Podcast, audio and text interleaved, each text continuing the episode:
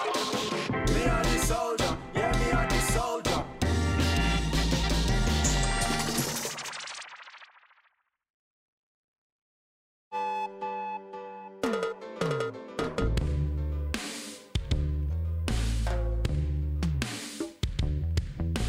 えー2022年5月7日東海道通信第12回よろしくお願いしますはい、よろしくお願いします。よろしくお願いしますはい、明けましておめでとうございますね。はい明けましておめでとうございますはい、5月なのに明けましておめでとうございます。はいひどいですね。最後の回がはい11回が12月だったということであのちょうどねこの収録直前にアップの方を11回のアップを今更していやひどいです、ね。時差すごいあるし、うん、それになんかめちゃめちゃさもう時差がすごいせいでさうん、もうなんかロシアのこと何も知らないでロシアがとかもうああね。なんか宇宙センターがとか言ってたりうん。前澤社長だよとか言ってキャッキャッキャッって騒いでてね。こいつら 古すぎだろうと思って笑っちゃったけどででもまあ、それ若干忘れてたよね、もうすでに。前澤さん宇宙行ってたっていう事実すらさ、ちょっともう、今年入ってあ、そうねようやくその自分たちのラジオをその編集終わって、じゃあ一回聞き直すかってって、その穴がないように、うんまあ一応二人で聞くわけじゃない。 はいはいはいででまあ5ヶ月前ぐらいのさ話をうん自分たちの話聞いてさ、あこんな話してたなとかさ、思思い返してさそもそも前澤社長が宇宙行ってたの忘れてたわ今年に入っいてや俺も忘れてたでねてかそんそうなんかほんとすごいねニュースっていうかさもうほんとすっかり、ねね、話が移っちゃいますねやっぱねほぼ半年だからねうーんそうすると一気に変わるねだから なんかさ全然俺そのいやタイムリーな話題があるじゃないですかみたいな感じに こう言っててなえなんだろうって俺も もう完全に忘れてるからなんだろうと思って「あ前澤社長ね」とかって言ってさもうさ そりゃそうだろみたいな感じで言ってるからさいやーそっかちとょ思っってとしやっぱ、ね、笑っちゃった情報はね新鮮なうちに届けないと、まあ、意味ないですねやっぱそうですねただの懐かしい、そんなのもあったねってなっちゃうんでなる,、ねなるべく更新頻度はもう正直あんあんま望んでほしくなくて 東海道通信通信に関してはちょっとそうで、頑張ります、頑張りますって言ってるけど、頑張りや頑張りいけどったぱちょっとどうしても、うん、ねあの、空いちゃう部分はあるけど、でもちょっと、やっぱ、収録してからアップまで時間がかかってしまうということは、もうマジでなくしたいなとは思いましたね。そうだねなんでうんもうちょっと宣言するけど、うもんうこの収録撮ったすぐに編集するかうん、らはい それだけはそ守うっでていすこうね。それは守ろう、マジで。うんもうその週に出す、取った週に出す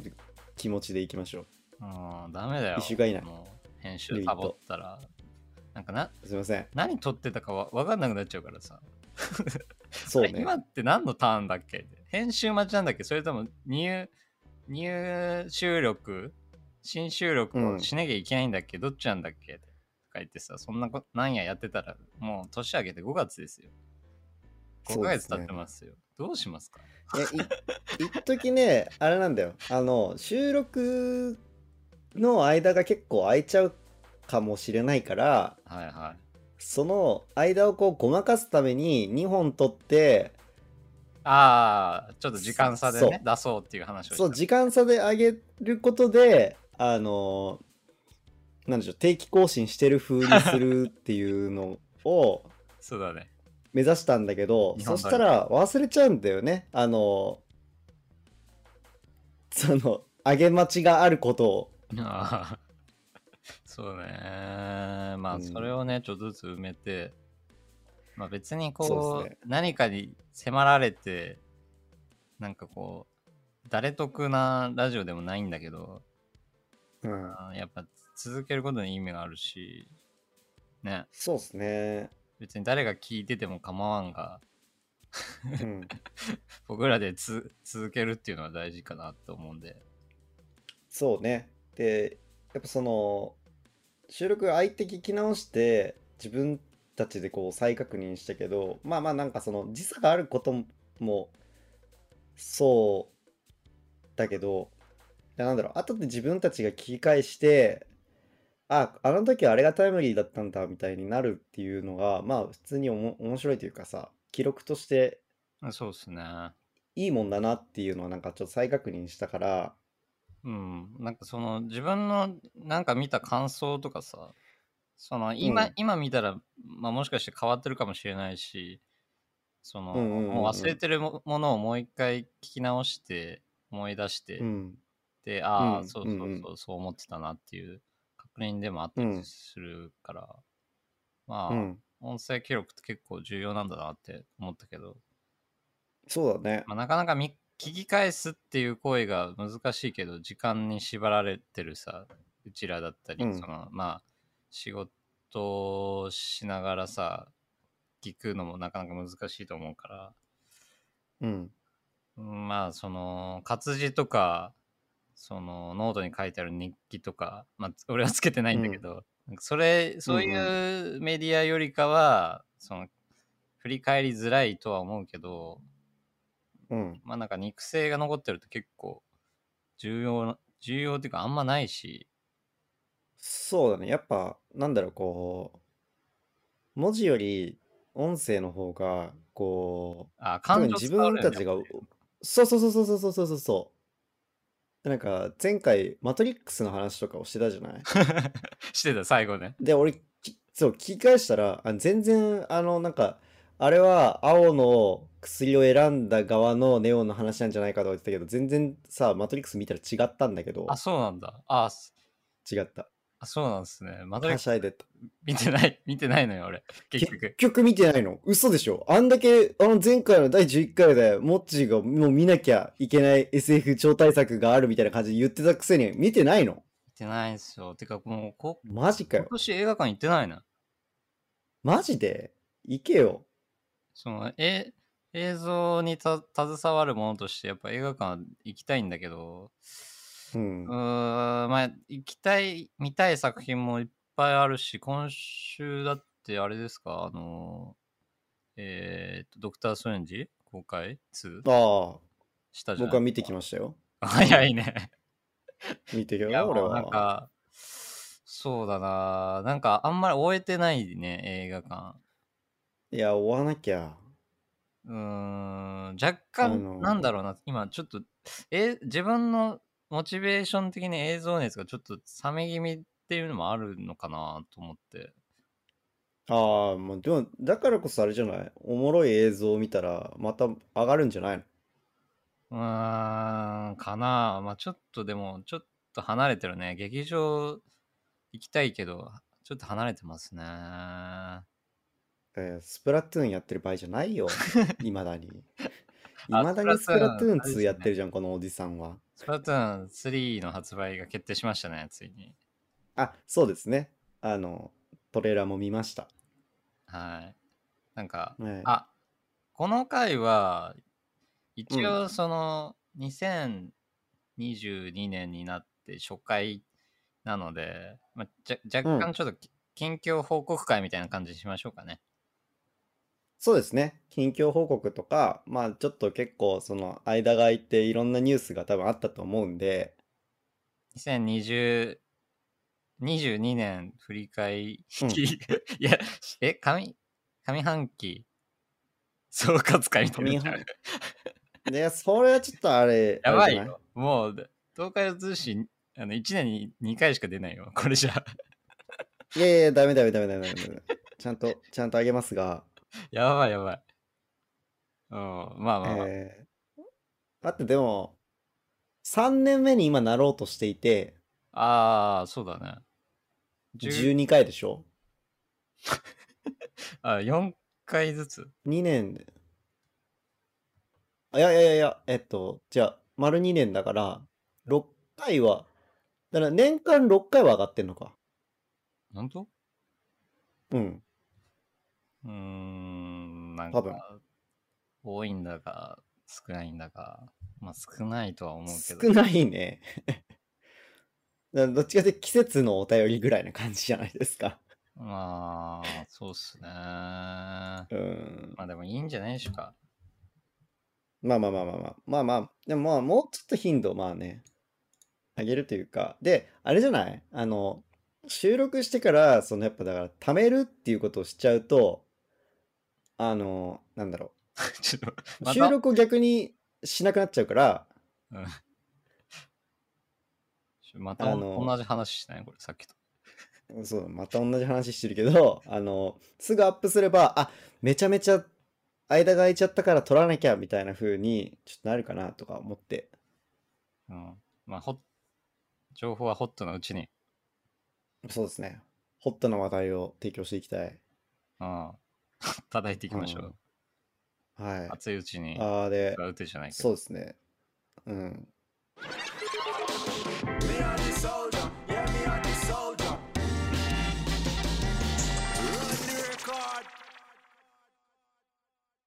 ホットな話題といえばこれまだモッチーには言ってなかっためちゃめちゃホットでかつモッチーがテンション上がるであろう話題が実はあるんですよニュースモッチー見たかなこのニュース何あの、あるゲームが出るという、んあるゲームが出るという話題なんですけど、なんだろうスプラ3じゃなくて。スプラ3じゃないよ。もっち、これね、スプラ3より下手したらね、えテンション上がる可能性あるよ。え、何えっとですね、5月5日発表の話題です、これ。えおととい、えっと、そう、一昨日見てニュースで、うわ、これもっちに教えたいって思ったんだけど、ちょっと黙ってたラジオ収録まで撮っておこうと思って黙ってた何あ何の話題がありまして、えーバトルロイヤルゲームのオフ・ザ・グリッドっていうゲームが、えー PC、PS5、Xbox うでん2023年リリースで発売しますっていう、えっ、と、リリースが、告知が出たんですけど、はい。なんと、そのゲームうんの開発に、んニール・ブロムカンプ監督がんチャッピー、大宮地区、エリジウムなどの、あモッチも好きであろう、ニール・ブロムカンプ監督が開発に参加するということで、あ。あれうん。そあれなんかゲーム作ってたって聞いてたけど、それの、あれなのかなう。うーん、なんかそれもあるんじゃないその、一時さ、何年か、2、3年前ぐらいかな、あの、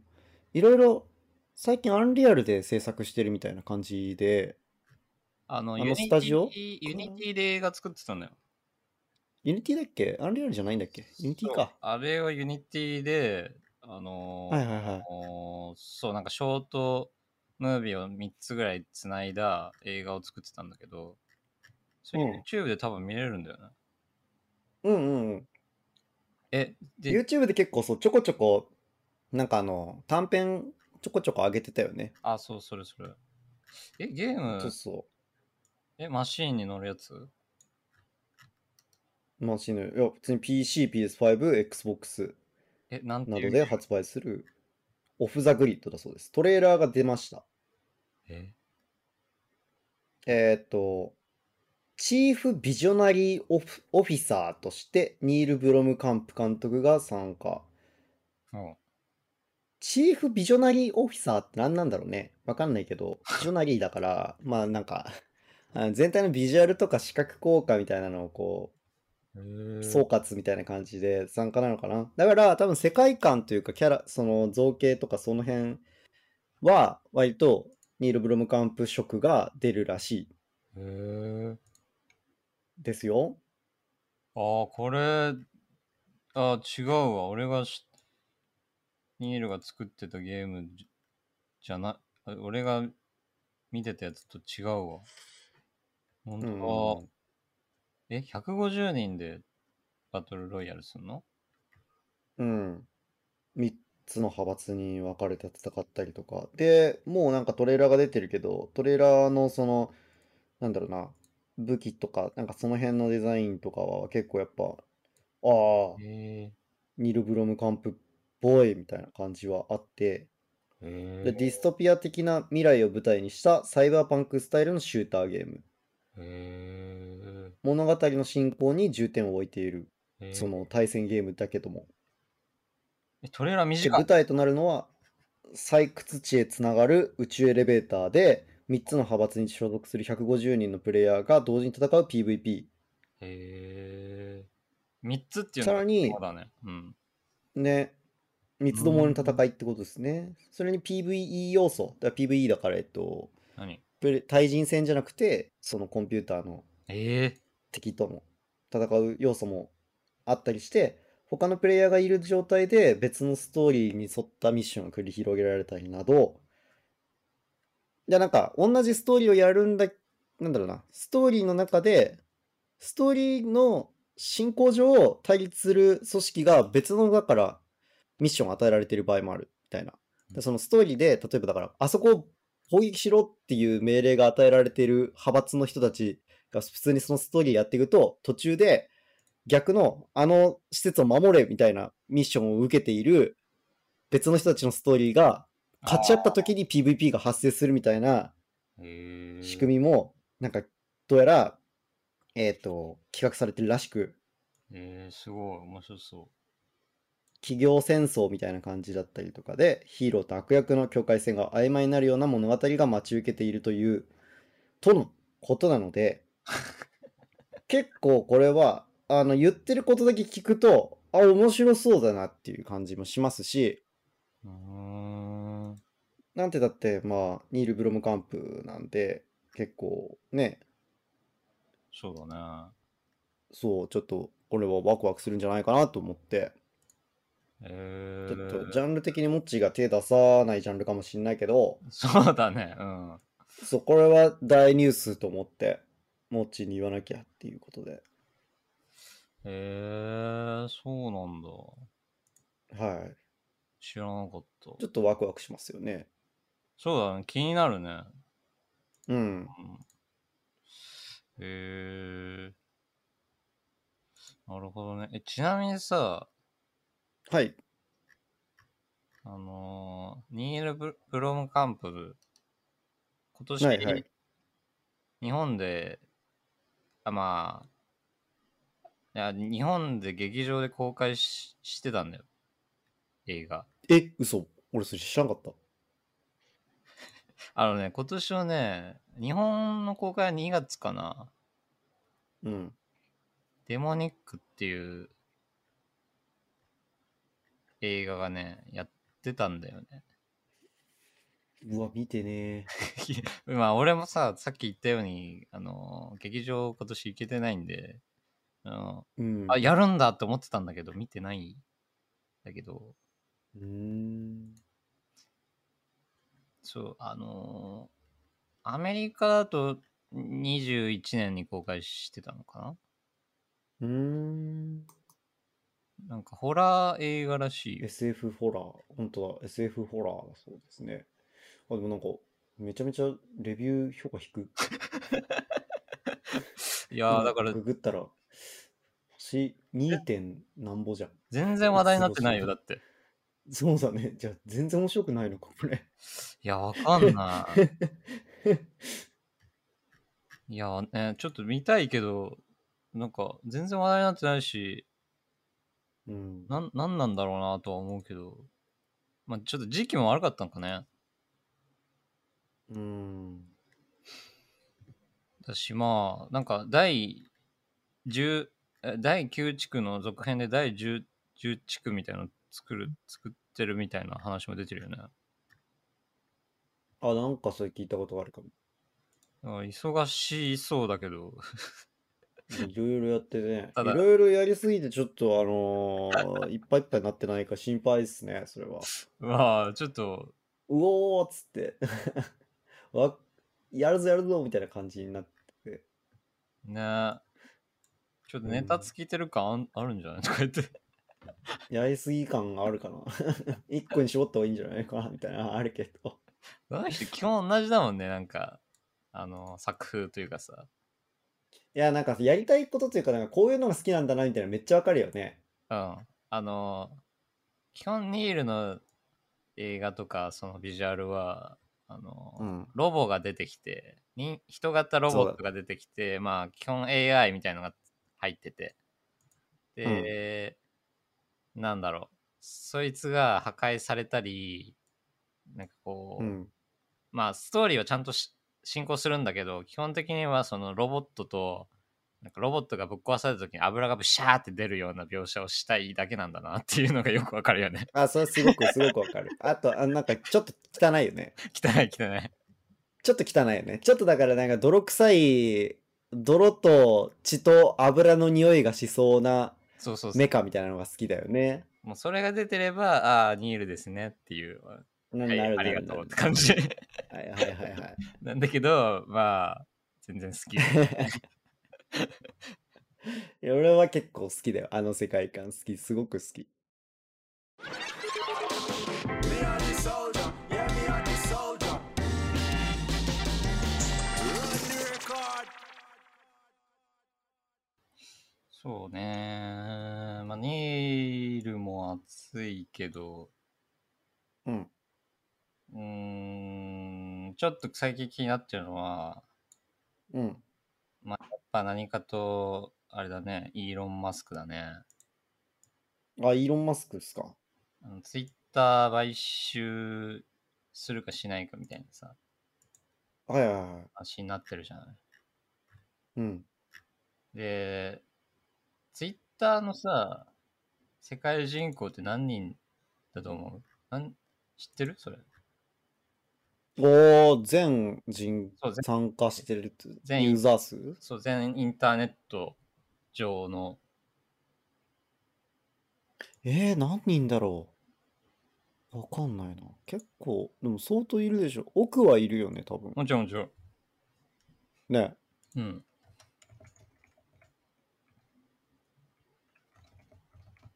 日本だけでだって何百万っているでしょ何百万どころじゃないのかなまあ、も、もっといるでしょうね。でも日本の人口1億でしょうん。で半分やってんけど年寄りばっかだから半分はやってないとしておおー。日本人日本もうだって年寄りばっかでしょだからまあでも3割ぐらいやってるとしたら300あ違う300万じゃない違う違う違う3000万日本だけで2 3 0 0 0万はいるんじゃないですかああ、でも、まあ、割といい線いってるな。なんか、うーん、そんないないか4500以上はいるっぽいね、日本だとね。本当にまあ、その、アクティブユーあザだからー、サブアカとかがあるからかまあ、いろいろあるとは思うけど、でも、うんまあ、日本はそんぐらいなんだけど、全、全世界合わせて、まあ、日本も含めると、うあんの2億人らしいのよ。に2.1億人らしくて、はいはいはいはえい意外と少なくねと思ったんだけど。うん。だってなんか、こんなツイッター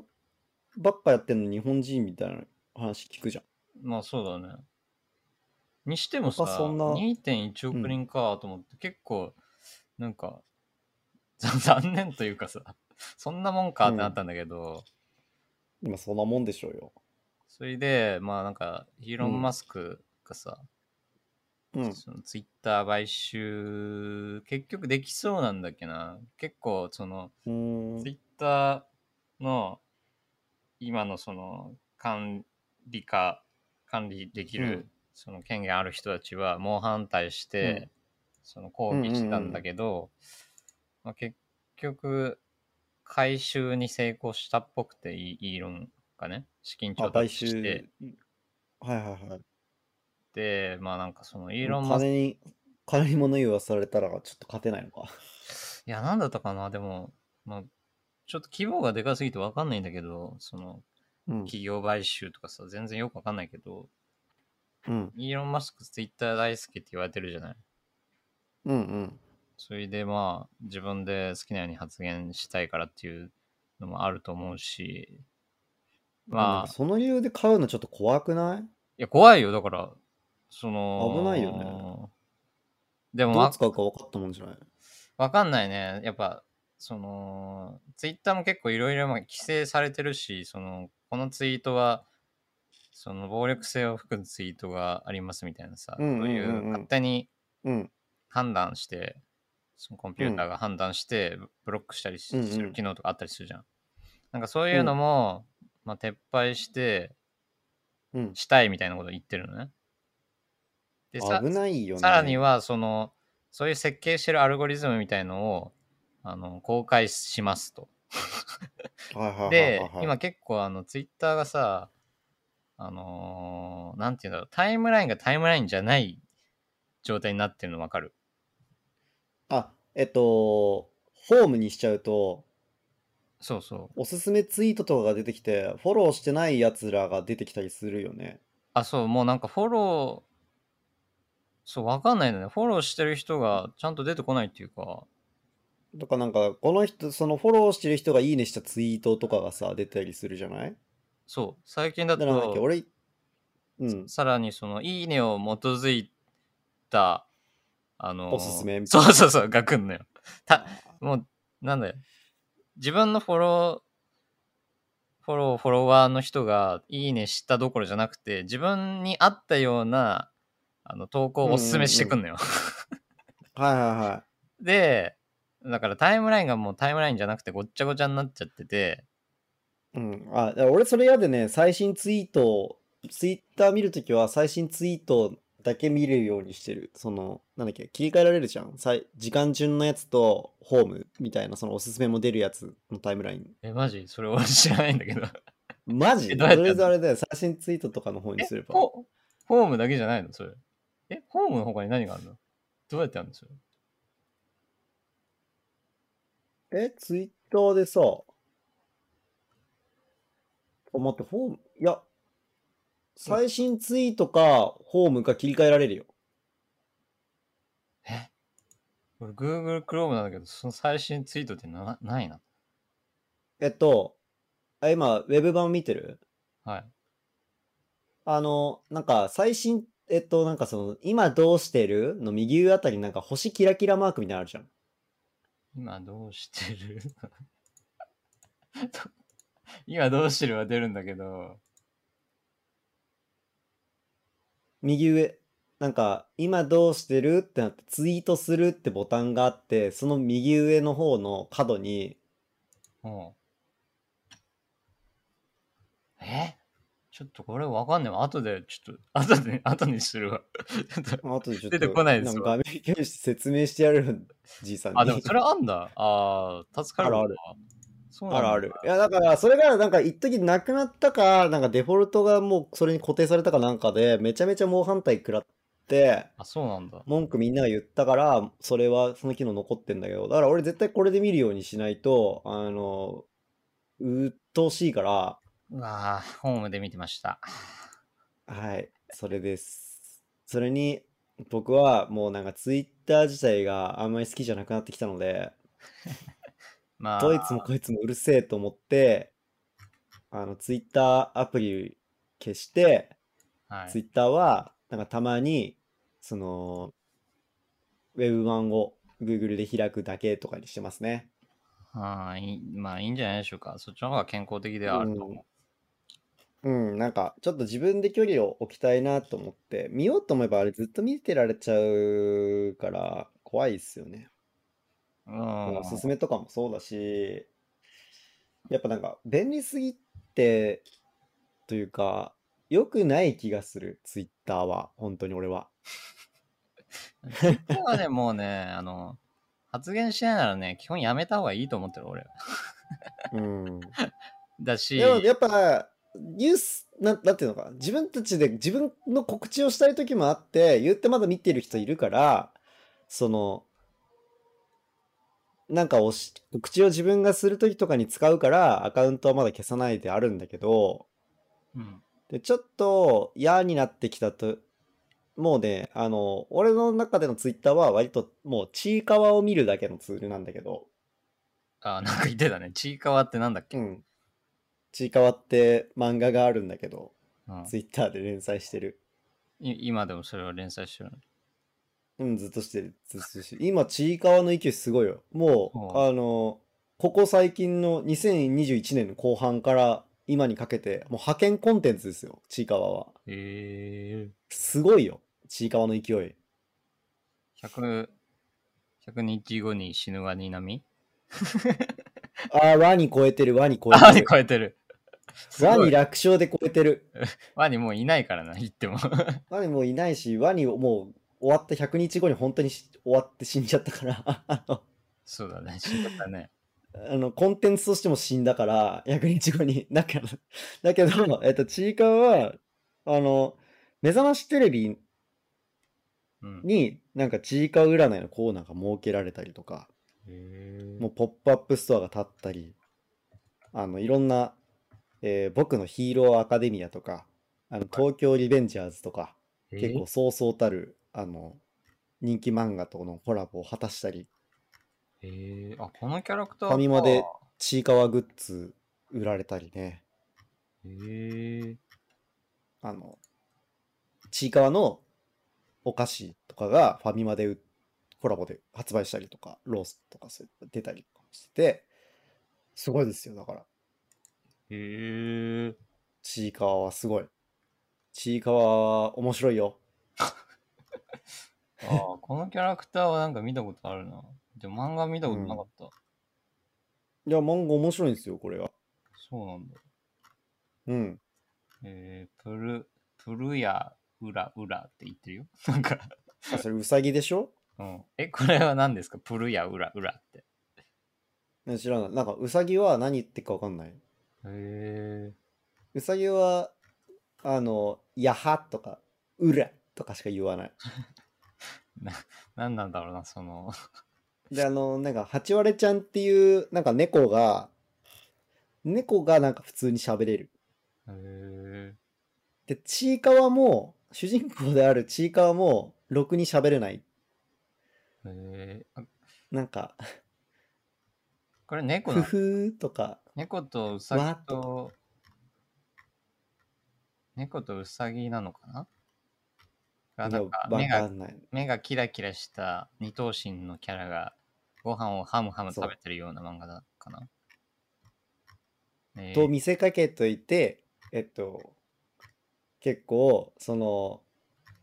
そういう幸せそうな、ただ、なんか、美味しいねって言って一緒にも飯食ってるだけじゃなくて、なんかいろんなこ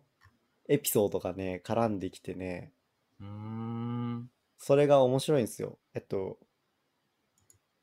草むしり検定の話が俺すごい好きなんだけど、なんだそれ。なんかちいかわの世界は、そのなんかちっちゃい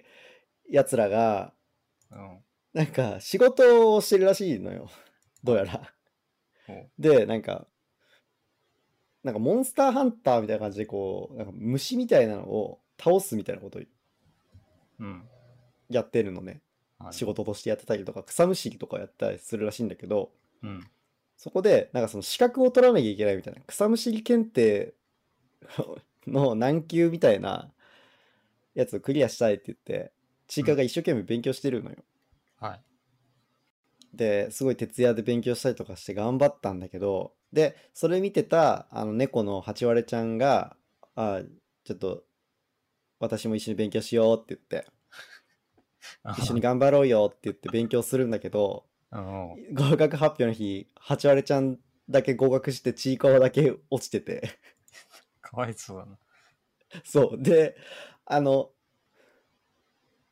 な なんていうのこう気まずい感じに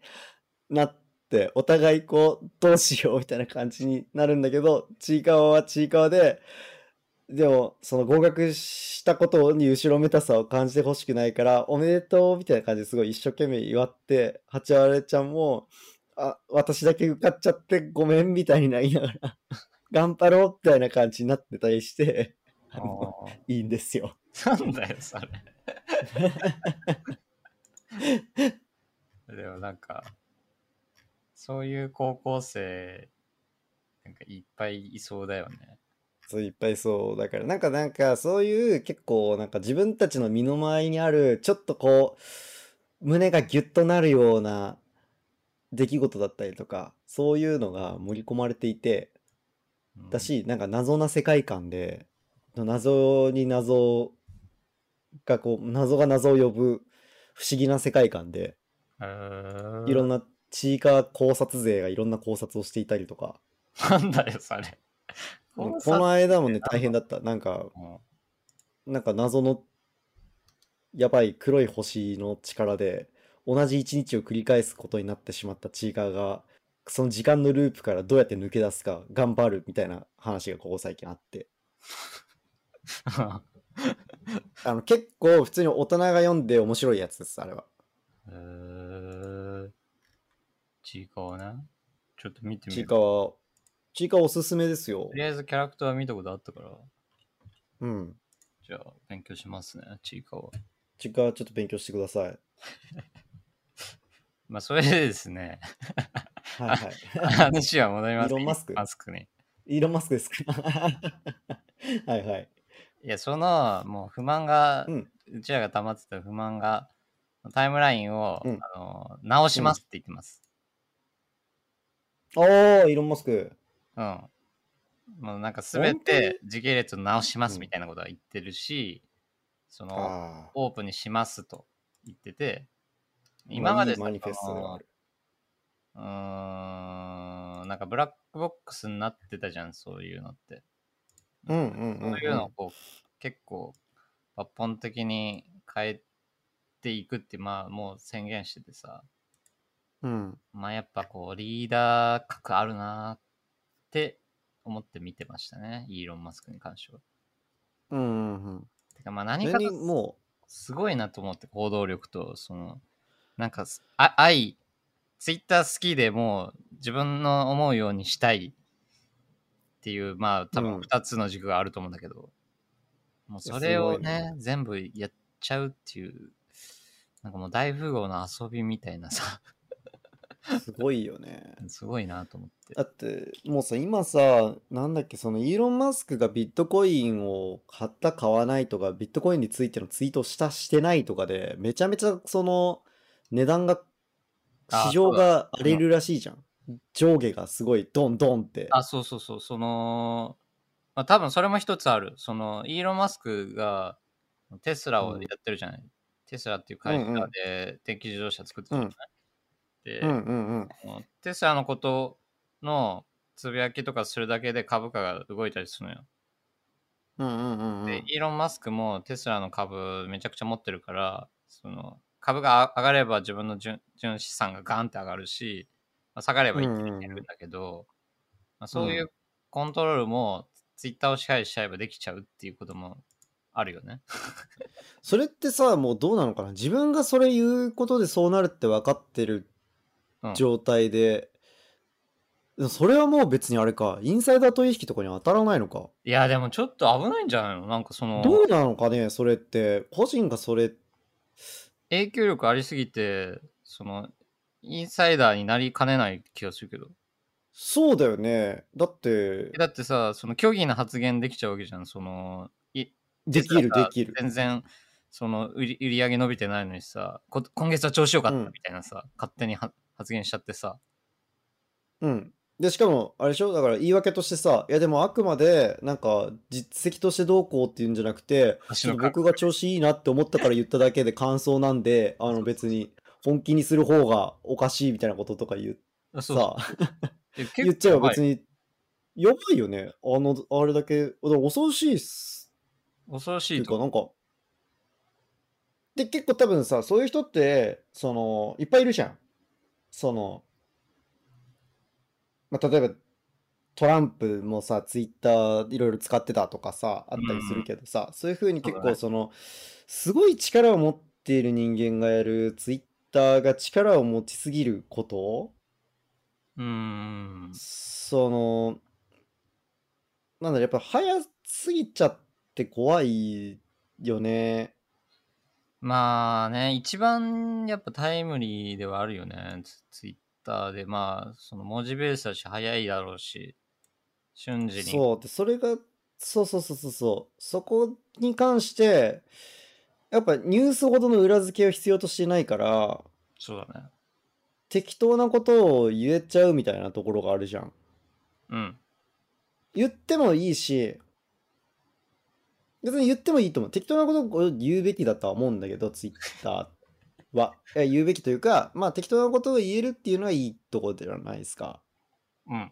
まあ、とはいえ、適当なことって言っても、あまりにもそれでだけど、いやみんなが適当なこと言ってると、全員が全員思ってれば別に大丈夫だと思うんだよね。そうだね。それこそすごい昔の、まあ、最初の方のツイッターとかって別に割とそういう感じだったんじゃないかな。なんかみんなが適当なこと言って、適当にワイワイってしてるだけだったところがあまりにも多くの人が入り込みすぎて、まあ、であも、まりにもその力が強くなってきちゃってうん。そのいろんなムーブメントがあるじゃんうん。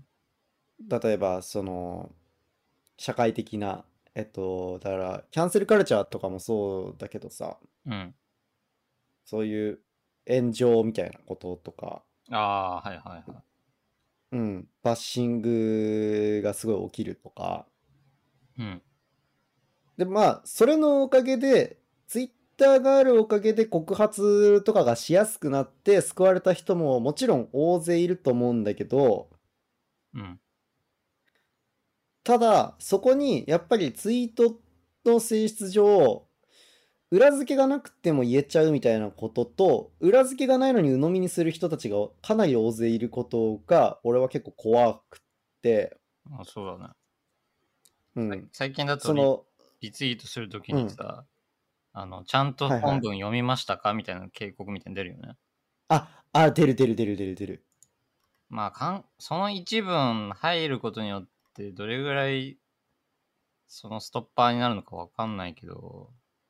うんうんまあ一そう応そう、一応だよね。うーん、それ、それで言うと、やっぱ、そういう人ってなん、なんて言うんだっけリバタリアンだっけあの、イーロン・マスクみたいな人って。リバタリアンすごい、ま、わかんない。今適当言ってる。今すごく適当言ってるんだけど、あの、新自由主義みたいな。えっと、だから全部世の中はオープンに開かれて、政府とかそういうのとか、もうすべてオープンに開かれて、みんなが自由に過ごすことが一番いいあーみたいな。なんだっけ、それ。うん、うん、うん。はいはいはい、はい。確かそういう人リバタリアン、その政府とかそういうのももうなく、もうみんなが好きにやっていることがいいみたいな主義。うん。イーロン・マスクがそうなのかわかんないけど、でも確かそうじゃないかな。なんかそういうのがあるじゃん。うーん。そのだから、規制みたいなことをめちゃくちゃ嫌ってて、言論統制みたいなこととか。もちろんそのあー政府によるコントロールみたいなこととか、そういうのから抜け出すみたいなうん。のは、えっとだから、規律みたいなことに縛られるのうん。の良くなさはもちろんすごくあるから、そういうのは確かにそうだとは思うんだけど、うんその自由主義すぎるのは、俺は結構危ないと思っていて、うん。若干反対的な立場で、うん。。といううのも、なんか理想論すぎるんじゃないかなって思っていて、うん。うん。みんながイーロン・マスクだったらうまく回ると思うんだよ。でも、み 回るんながイーロン・マスクじゃないから、 色、みんなが色マスクだったら逆に回らん わ。あ、そうか。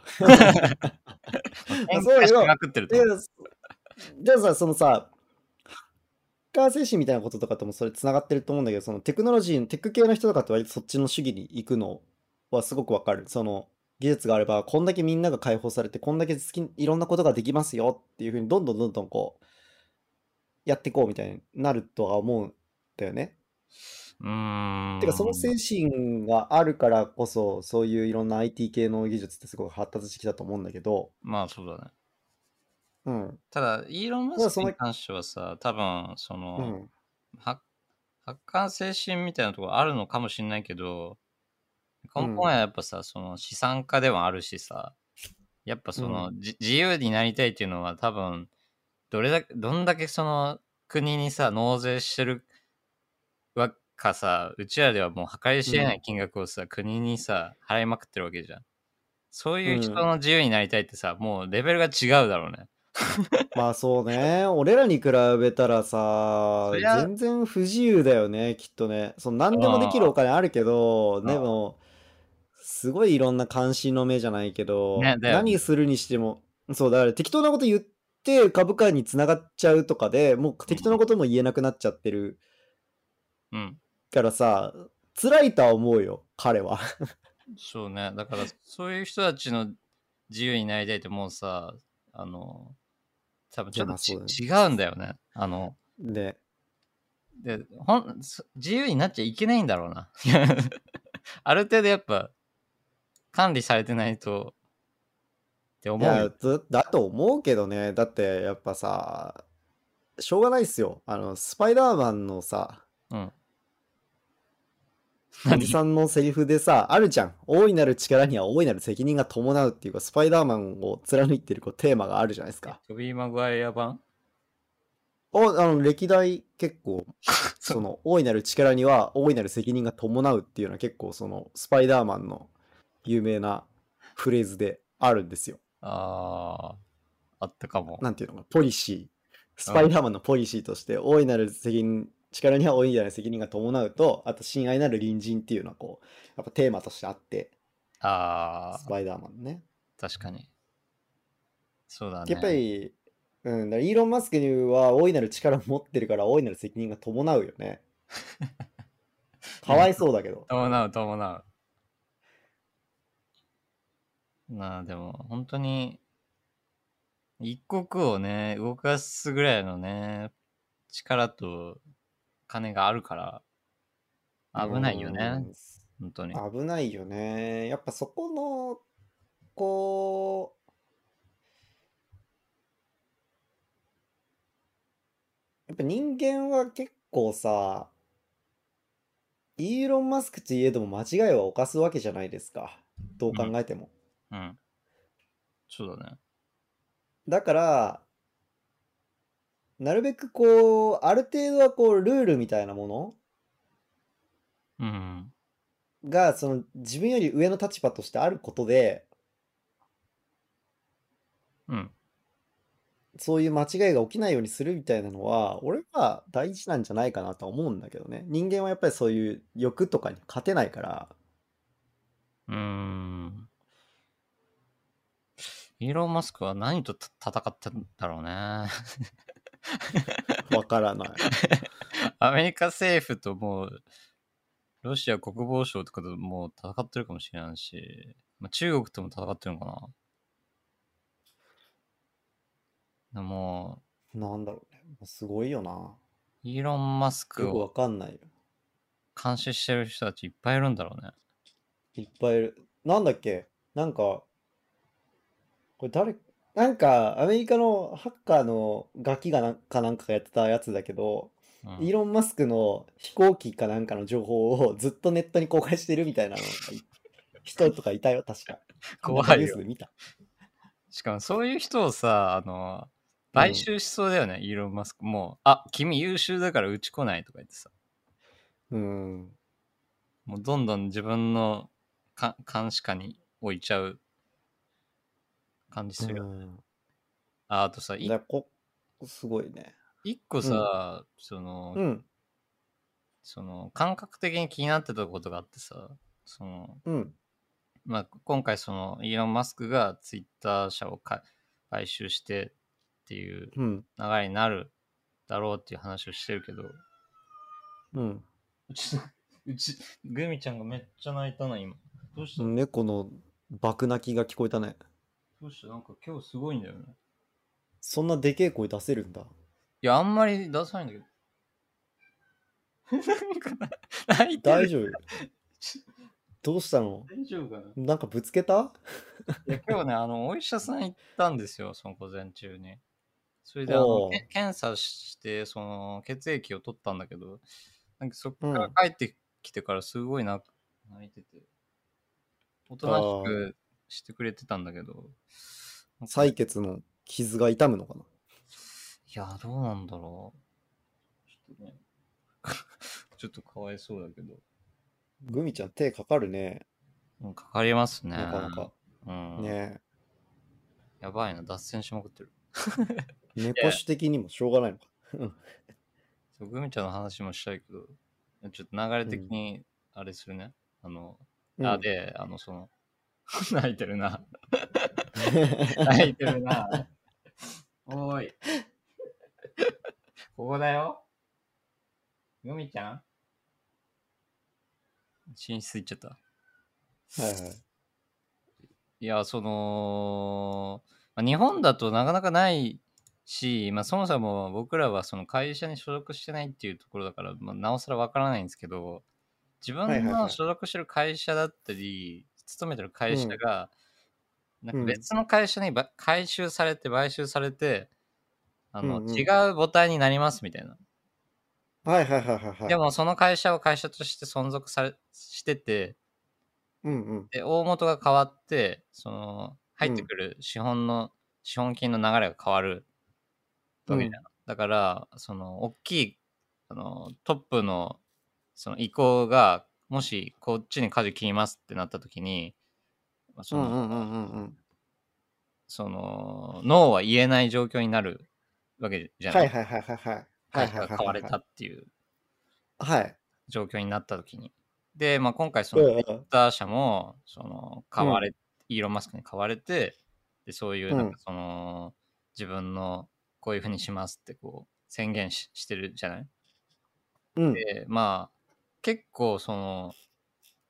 方向転換がさガラッと変わったりするわうんけうんうんうんうんでそのよくその俺もその映像に携わってるからやっぱりそのうん CG の会社だったり、映画の会社だったりっていうのを結構チェックしてるんだけど、結構その回収の頻度も激しいのね。うんで、まあそのハリウッドの CG スタジオが、あの、うん買われたとか、この間だと、その、えーアンリ、アンリアルその運営してるうんうんうんうん中国の会社があるんだけど、そこが、えっと、ウェタデジタルっていう、その、本当にでかいハリウッド VF VFXCG の会社を回収しちゃったのね。うんうんうんうんうんうんうんうんで、でなんか、でも、働いてる人たちはそこに会社があるし、そこで働き続けるわけじゃん。で大元がバ,、バキッと変わって、なんかどんな気持ちになるんだろうなと思って。やっぱこう、ああもし全然今までの思想とかを受け継がないで会社を存うん続しなきゃいけないってなった時に、自分だったらやっぱりそうこうストライキというか行動を起こすのかなと思ってさいやーでもあいるんじゃないのもちろんそういうだからそのタイミングで辞めるみたいな人はでもそこが好きで同僚もいてさうん同僚がもし「いや残るわ」とか言われてしぶしぶのうーんじゃあ会社の思想は変わっちゃったけど残るかとかめちゃくちゃ せめぎ合いありそうじゃないありそうありそうえ毎回そういう人たちいるんじゃないのそういう風になる人はそうだよねうんもうこのタイミングでじゃあいっかって言って辞める人もいるんじゃないうーんなんかさちょっとやっぱりその個人目線会社の買収ってさそのなんて言うんだろううーんなんだろうなその個人の感情って結構ないそのお金の取引とかさ、感じ契約的ななうんうん内容だと思うんだけど、でもそこはに個人の感情だったり、愛とかこ個室みたいなのがないからさうんなんかなかなかそそこをこう切り切り分けて うんできないなと思ってえだからまあそのイーロンがツイッターを買っちゃうっていうその考えもちょっと到底自分には考えつかないし、うん。なんかその、なんだろう、考えてけ結構すごいなと思っちゃってさ。うん。まあでも日本だとあんまりないだろうけど、やっぱ欧米とかヨーロッパ圏はそういうの頻繁して起こってそうだし、なんか働まあ、き手特もにやっぱ、大変だよね。 IT 系とかがやっぱそういうのはさ、すごいじゃん。うん。なんならその、でかい金で買ってもらうとこまで行くぞっていうのをあー目標に頑張ってるベンチャーとかがさ、いっぱいあるわけでしょあそうだねのシリコンバレーの方とかだと。その、スタートアップして、その、そうそうそうそうそ3人ぐらいで作う。っよってし会ゃ、社 Google が買ったぞ、お買っいたみたい な。よっしゃーみたいな。あーそういう起業家みたいなスタイルもあるよね。うん。で、買ってもらったら、よっしゃ、じゃあまた次のことやるぞ、つってやって、うい、また買われた、よっしゃーみたいな人とかがいるわけじゃん。いや、俺でもむ、その考えちょっとわかんねえわ、やっぱ。だってさ、自分が起業してさ、その、この自分の信念で作った会社をさ、う。うん売る、売って、ううん売れるっていうその発想がわからん。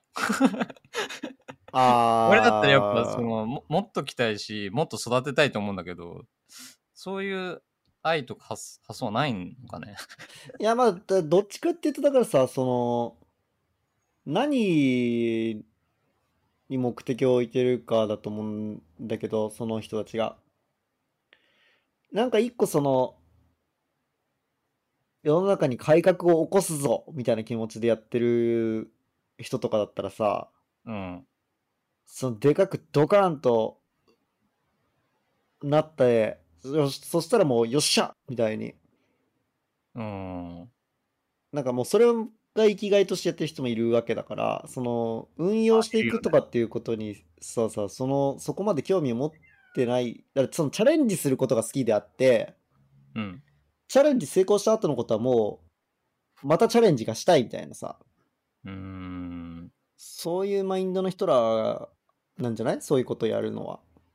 うんそうだねいやーでもだいぶ脳みそ違うんだろうな 違うんじゃななんか興味はあるけどまあ自分はできそういう才能ないしないと思ってるし、いうん。まあ、手つけようとは思ってないけどうん。うんでもなんか全然違うんだろうなーって、まあその、まあそうね自分もだからそういうなんか世の中をより良くするサービスを作ることとかは何も興味がないからさうん、そういうのの開発とかよりはやっぱ作品を作るとかさうん、自分がだからその開発として自分はそのエンジニアとしての仕事もちょこちょこやってるけどそういう仕事って結構その誰かが別の作家だったりなんか企業だったりがうん、なんかやりたいイベントごとだったり展示だったりとかのシステムを開発するとウェブサイトを作るとかっていうことを自分はエンジニアとしてやってるわけだけどうん、まあでもそれもだから世の中をより良くするっていうよりその人の表現のためにみたいなことでやってるうん、からうん、あんまり世の中のこととかうん、まあ作品を通じて世の中に何かしらをあ与えられ世の中の人に何か与えられたらとは思ってるけどもちろんうん、でもそういうサービスみたいなこととかにはやっぱあんま興味ないから表現的なことの方がやっぱ興味があることだからさうん、まあそうね。でも、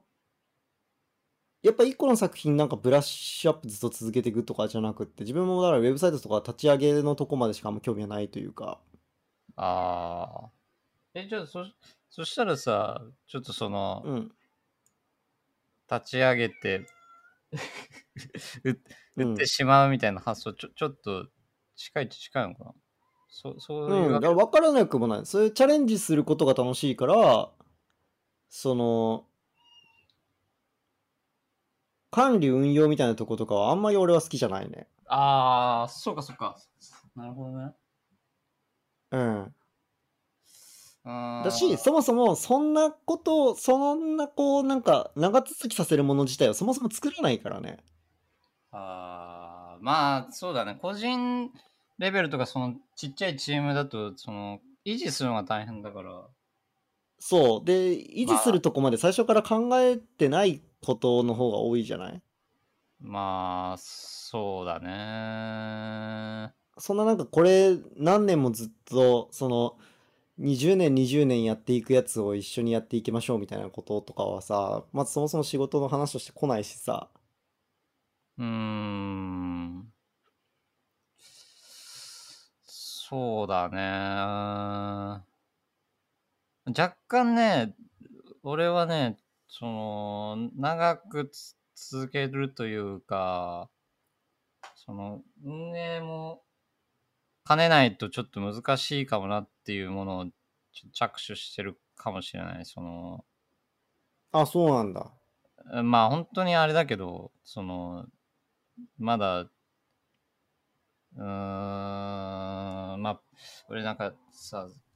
割と最近プロダクトに興味があってさ、あなんかデバイスとか作ってるよねそうそうそう、それを、その、まあ、まあ基本的にはなんか自分がちゃんと使え、便利にするような、自分が幸せになるためのツールだったり、デバイスうなんんだうけど、んうんまあ、できれば他の人にも届けたいなっていうのがちょこちょこ出始めてて、そのきうんうんうん気持ちね。うんがあって、まあ、それをちょっとどうにかして、その 土台からちょっと作んなきゃなーっていうのを、もう本当にあーそれ逆手間にやってんですけそどう、だねなんかモッチーの方がまあなんかずっとそうだけどさうん、そのライフハックみたいなのとかそういうなんていうのかなあの最適化するツールを作るみたいなこと好きじゃん結構うーん、そうだ、ね。あのなんか自分家とかのこととかも多分そうだけどその自分の作業環境をカスタムして最適化してやったみたいなうん、感じもっち結構ずっと好きだよねそうだね。なんか効率をすごい求めてるわけではないんだけど、うーんうん、でもなんか自分がそのここにお収めたいものをここに置くみたいなうーん、なんかそういうこうアップデートみたいなこととかあとツだからツールが好きだよね結構モッチーはまあそうだね。なるべく良いツールを使っていきたいんだけど、でもなんかその反面あんまり、うーん、なんか自分の性格上なのかな。なんかその、うん几帳面さもそこまでないし、ちょっとズボラうんうんなところもある から、うんあの、 別にす新しければいいっていうことでもないんだけど、うん使ってるパソコンとかも多分もう結構古いし、はいはいまあちょちょっと難癖はあるんだけど、うんまあ、その中でも、まあ、自分がいいかなって思うものをそうプロダクトとして作ってでまあそれを、まあオープンにししてその他の人が、にも届けようと思ってるんだけどうんうんうんうんまあなんかそのベースを考えてるのもまあ楽しいんだけどさなんかうん時間がすごいかかるなと思って。一応ね、まあ日々考えてはいるけど、まあなるべく自分はそうだね、その、自分で育てたいみたいなところあるのかもしれない。あんまりうん人の手にこう、渡せないのかも。はいはいはいはいでよだから、そういうせいもあって、その、何その、イーロンしかり、うんえーそう創設し創設者じゃないかなんなんだ起起業家みたいうなん考えは、なんかこう理解したいけどしがたいなーっていうのはうんででもまあ興味はあるっていうのでまあちょっとイーロンの話をしてみたんだけど うんうんうんうん自分にできないからこそ興味があるのかもね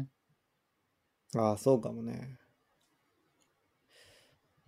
そうそうそうそうそそれで言うと、俺の方が、モッチーより、なんか、そこまでツールとかの運用とかには、そこまで興味なくって、ううーんなんか、毎回違うことしてたいなーみたいな欲が自分は強いかな。ああまあもちろん別にチャレンジみたいな。表現に関しては毎回別のことしようかなと思ってるけどうんうん。そう表現に伴ったツールは別に何でもいいかなっていうのはあってはいはいはい。そうなんだよね。まあ、ちょっとふ、だいぶふわっとした話になってるけど、でも、ちょっとね、これは、あの、自分、その、ライフワークでずっとやってたことを、うん。その、いつかライライフワークにちょっとずつ、あ、違う違う違う、ライスワークその、少ちょっとずつその、お金に変換でするように、うんうん。していってもいいかなって若干思ってていいんじゃないまあなんかそうそういうのがちゃんとできるようになったらまあ報告できるようなタイミングに来たら話そうとは思いますけどそうですね。ぜひ、あの、こう、テストユーザーで僕を呼んでくださいよ。はいぜひ試しますよ、全然。うん。いやいっぱいね作りたいものはねあってね手つけてんだけどねもう手つけすぎててどちらかってて何やってんだか分かんなくなってる Me a the soldier, yeah, me a the soldier.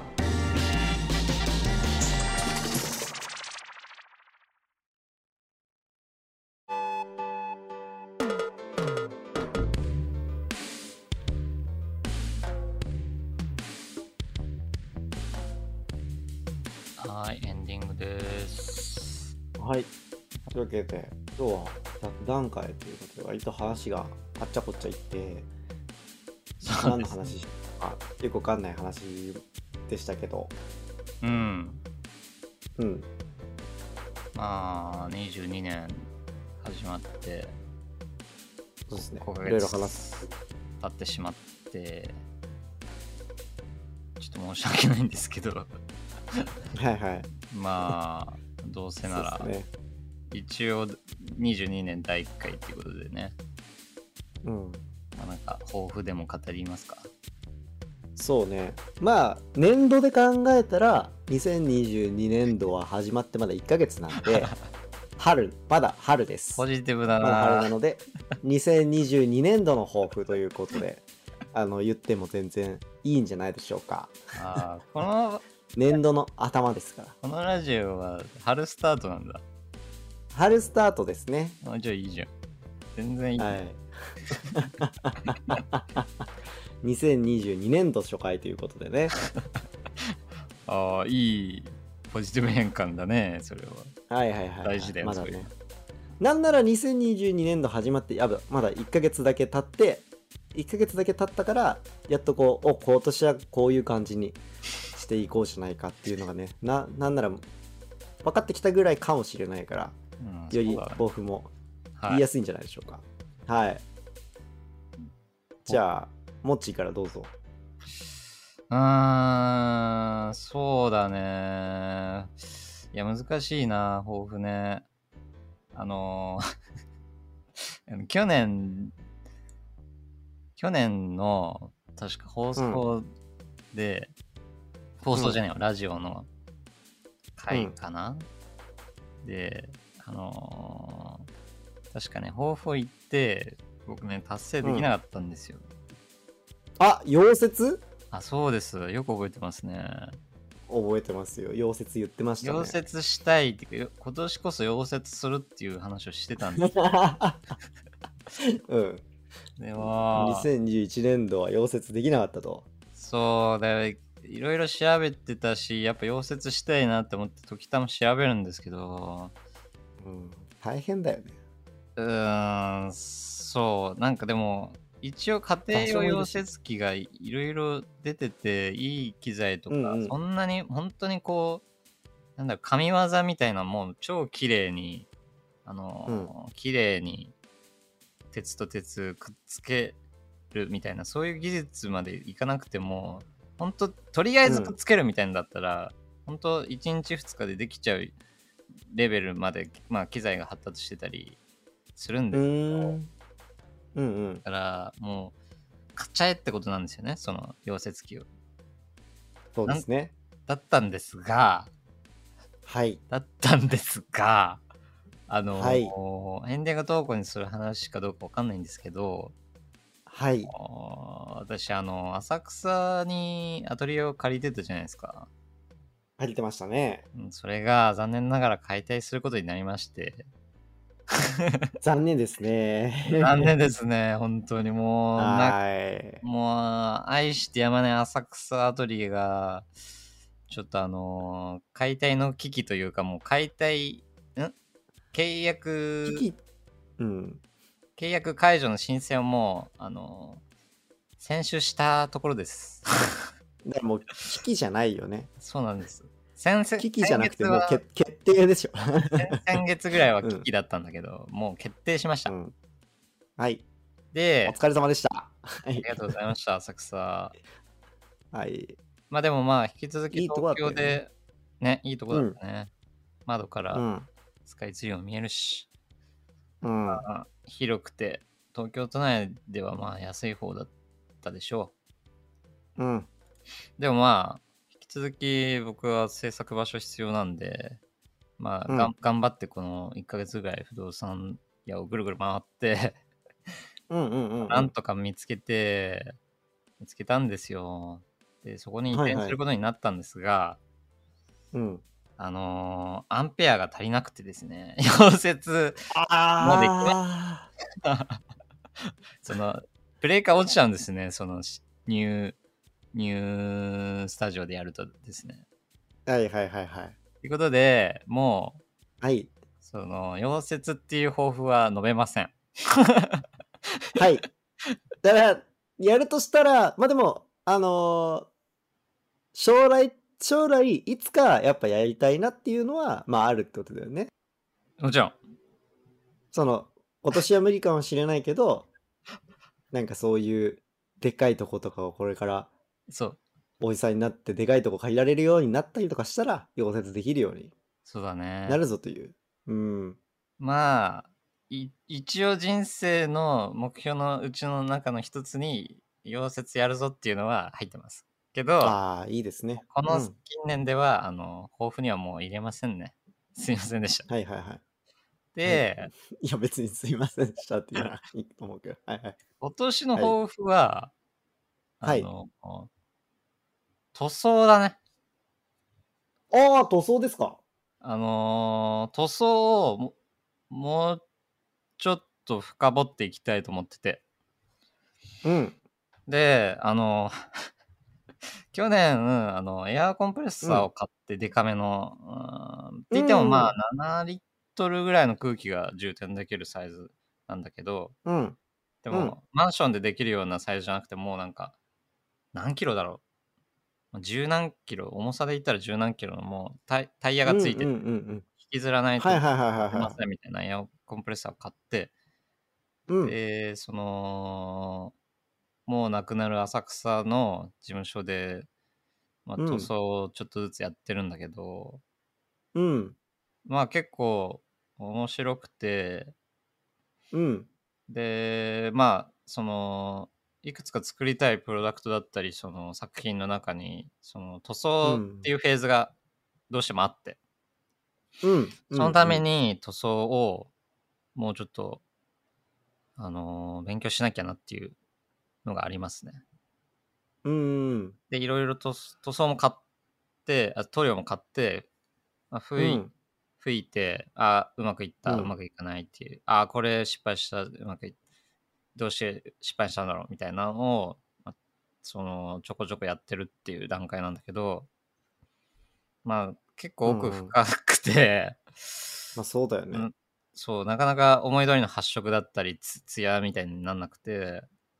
うん。まあ、ちょっと苦戦してるんで、まあ今年はもうちょっとそこを深掘りたいなーっていうのはあるかな。それが豊富ですあ。あ、それはぜひなんか身につけたノウハウを。僕も結構塗装する機会はちょいちょいあるから。ね、してたよね。あのーうん。個展やってた時のグレーの立体物とかもスプレーガンで吹いてたって言ってたしね。そう。あれは当時、その学校で働いてた時、美大で働いてた頃だったから、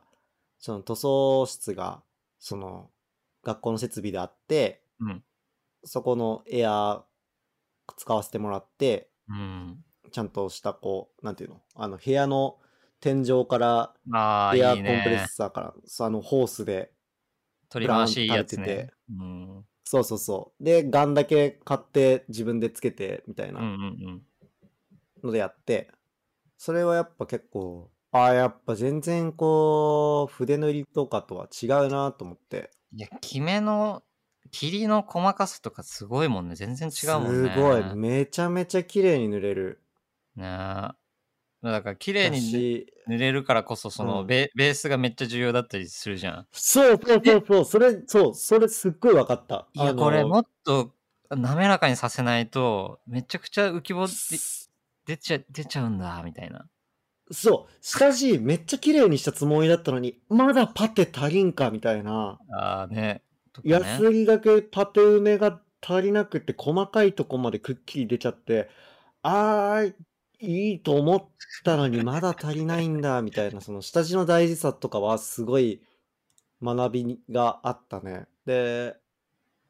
家でも今、あの、タミヤのああ。プラモ用のはいちはいっちゃいやつね、あ、持っちてっちゃるんいだ。スプレーはも、持ってる持ってるエアブラシは持っててうんうん。だからちっちゃいやつの塗装とかはそれでやってて結構いい感じでやっぱあのスプレー感もいいけどそうだねコ。スパとか考えたりするとやっぱ筆塗りとかよりなんか立体とか塗る時とかは絶対エアーの方がいいなーって思ったしうん。でもまだあんまり自分がそんな塗装上手じゃないからもうちょっと自分も上手になりたいなと思ったんだけど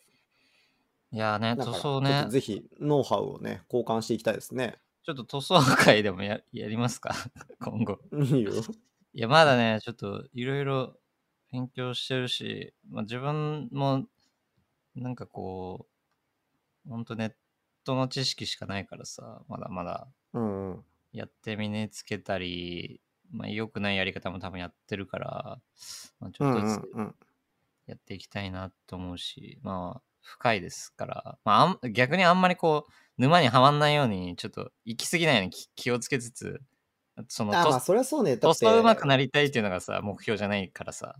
そこを間そうだね違えないよういもの作にり、たいけどそう。だけど、さっき、うその前半、まあ、中盤あたりに話したような、なんかその、あの効率化みたいなとか、その、なんだろう、そういう精神もあるから、やっぱりちょっとうんうんハマってっちゃう癖があるから、まあ、ちょっとはいはいセーブしつつ、まあ、今年の目標。うん、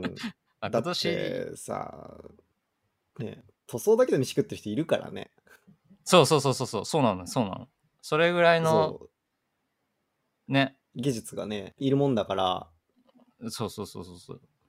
本当やっに本ぱ当あんにま沼にはまりすぎずにでもある程度そこで知識を持ってればオーダーする時もしやすいとかもあるだろうしねそのあそれは間違い塗ない料。屋さんにそうねそうそう頼む時にそうなんか全然この塗料じゃ用途に合ってないぞみたいなので塗ってくださいとかって言っちゃう場合もあるわけじゃんきっとなそうだと全然知識がなかったらそう相だと談乗ってくれる塗装屋さんとかだったらさなんかそういうの教えてくれるかもしんないけどさうんなんか外注しましょうってなった時になんか適当にその例えば屋外で使うのに日光に弱い塗料使っちゃうとかさああ、そうだね。ね、そういう変色とのこと考えないで頼んじゃうとかもあるかもしんないからね。うーん。まあ、ちょっとね、やっていきますぞ、そんな感じ。原くんはいいですね。自分はですね、特に2022年。あ、ちなみに2021年の抱負は僕はフーディーニを頑張るです は ははは、そうだ。うんうんうんどうどうでしたちょこちょこやって、はいえーっと実際に作品に投入もしたりしたおーらなんかキャラクターなんかコウモリのキャラクターの作品を作った時に映像で落下するところを、うん落下しのシミュレーション使ったりしたんだけどはいはいはい。ただやった結果フーディにねなんかねすっごい重くってそうなのか。うん、まあ言ってたうね。ーんなんかめちゃくちゃ重くてさうーん。なんかもうちょっと軽いことやったらいいのかななんか僕使ってるのは物原算が多いからかな俺がやることどうなんだろう。なんかむしろが。強いすうと思ってるけど、そのフーんディーに、だから質はか、いや質はすごくいいんだけど CPU の問題なのかなメモリがもっといっぱい積まないといけないのかな一応32なんだけど64とかないダメなのかないやなんかとか CG がそもそもそんぐらい時間かかるもんなのか分かんないけどなんかすごい時間かかっちゃってあんまりなんかトライアンドエラーがー、うん、できなかっ。そう。だから、思ったより触れなかったったはいはい。すね。もっと使いこなしたいんだけど、なんか、重っみたいな感じで、結構、嫌になっちゃったりして。ただ、まあ、多少は、多少は触ってはいはい。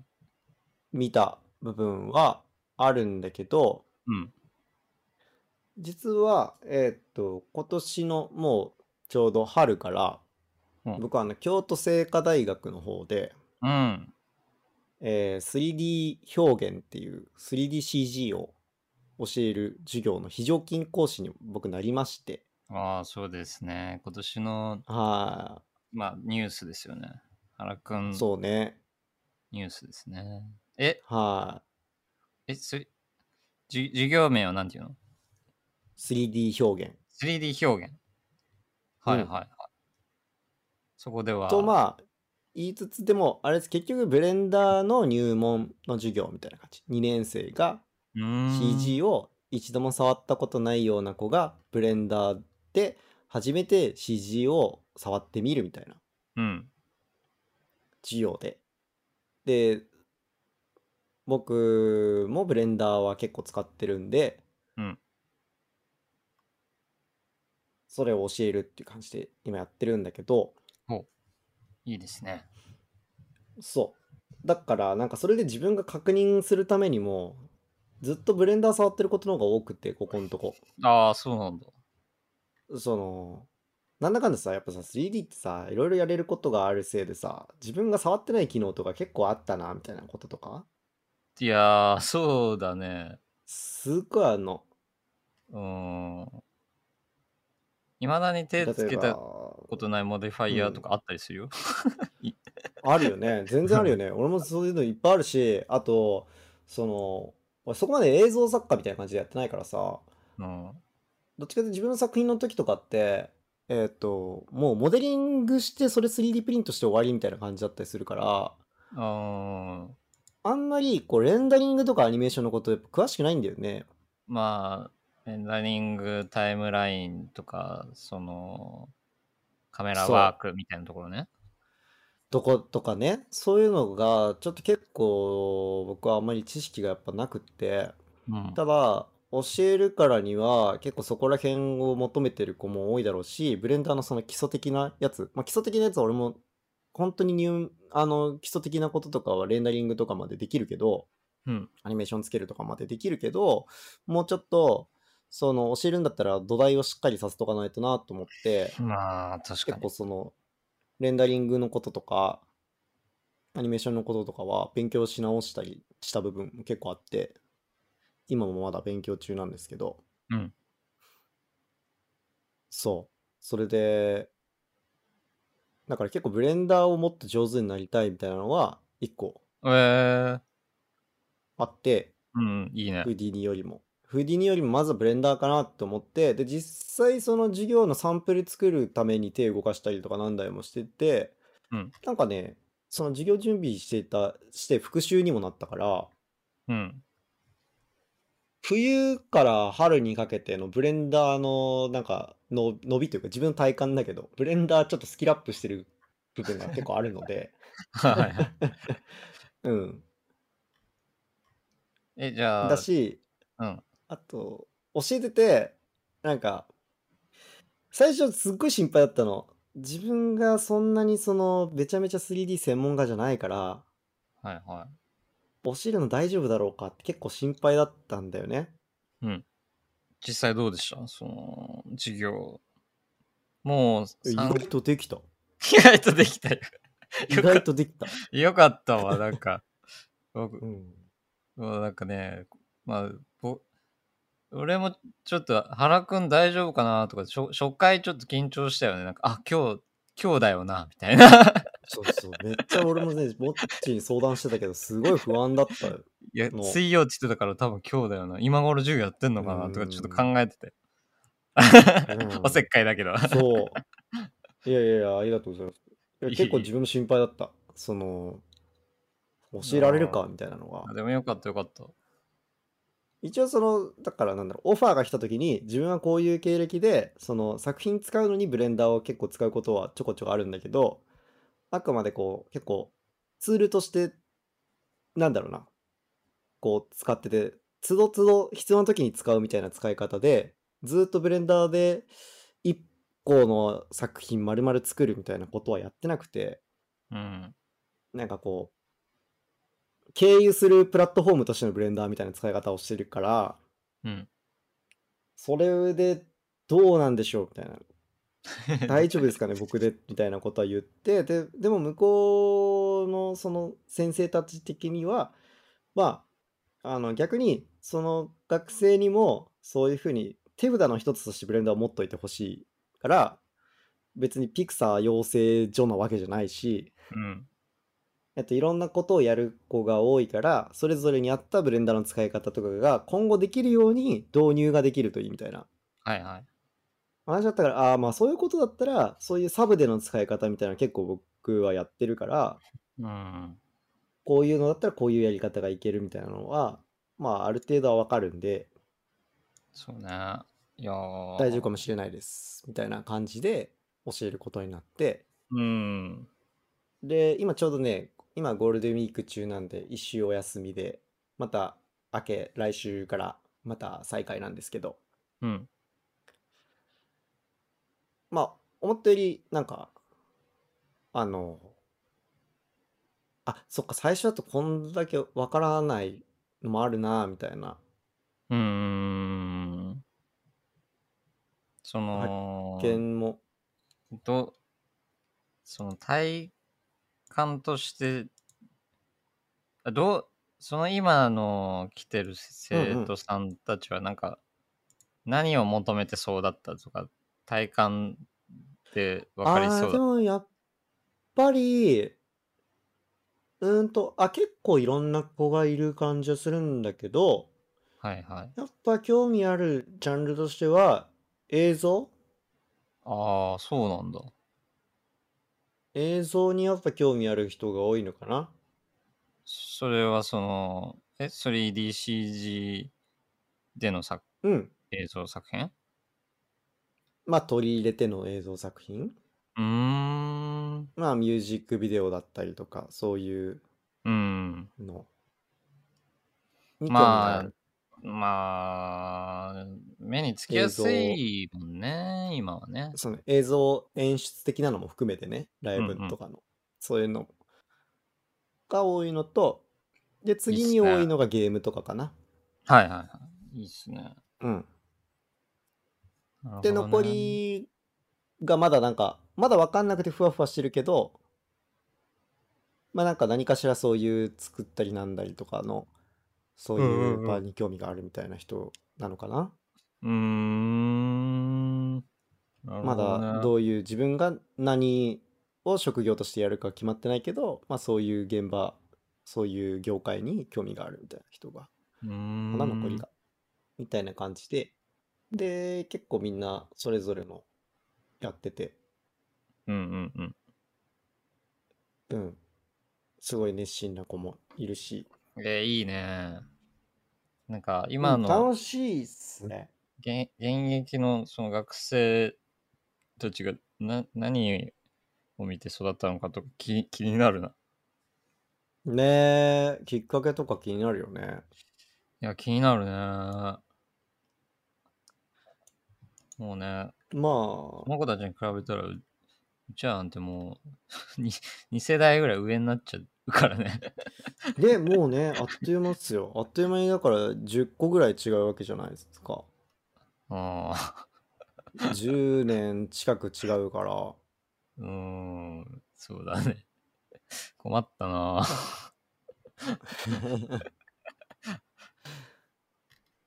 だけど、まあまあ、俺はまだ10よりは近いか。10は離れてないぐらいだと思うんだけど。うん。はまあでも8個、8個ぐらいしたかな多分。そうだね。うん。で、まあ、そこで教える時とかに、その質問してもらったりとかもあるし、で、自分で教えなきゃと思っていろいろ調べたりとかもあって、結構そのブレンダーのことが最近勉強できているので、ちょっと自分的にももうちょっと、あの、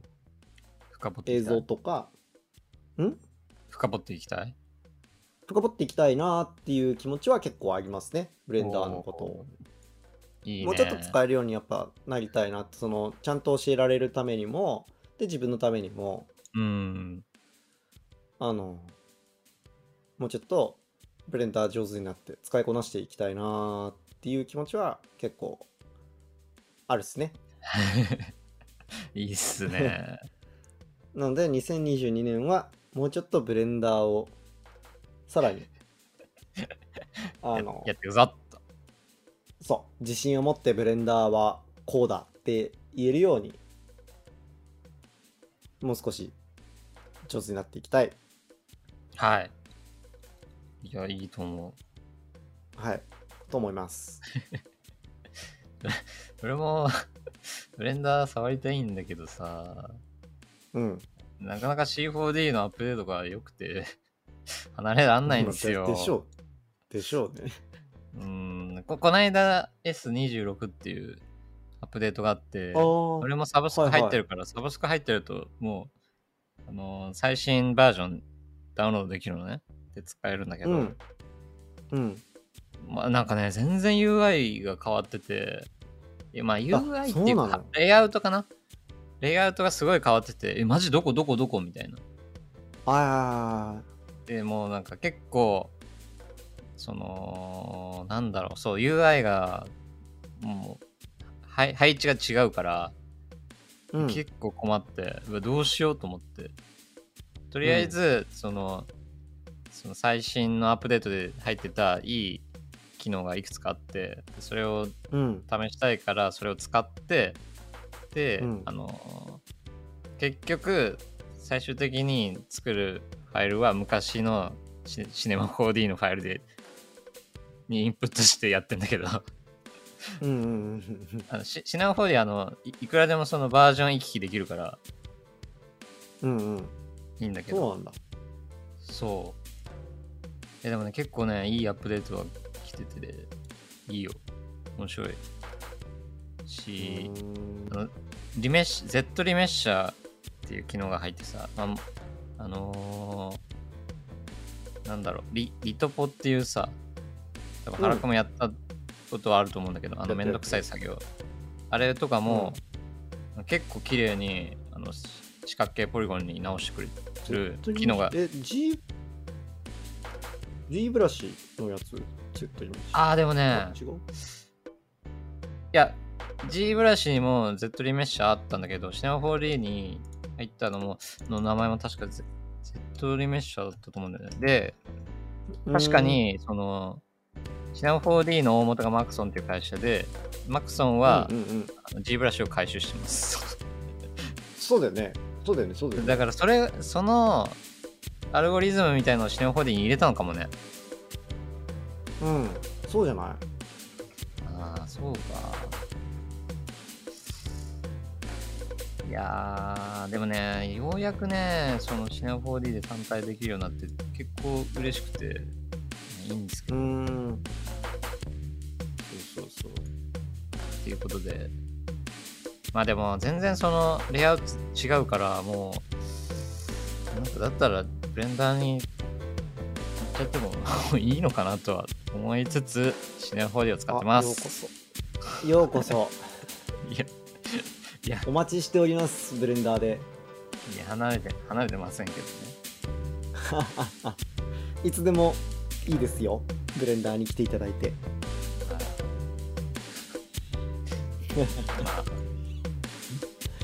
家に来たらっはいていうなんともあ散らかった回ですけどはい、まあまあいいんじゃないですかじゃあ2022年度2年というか2022年度も東海道通信をよろしくお願いしますはい、よろしくお願いします。更新頑張るぞそれでは更新頑張るぞごきげんそよれうではごきげんようごきげんよう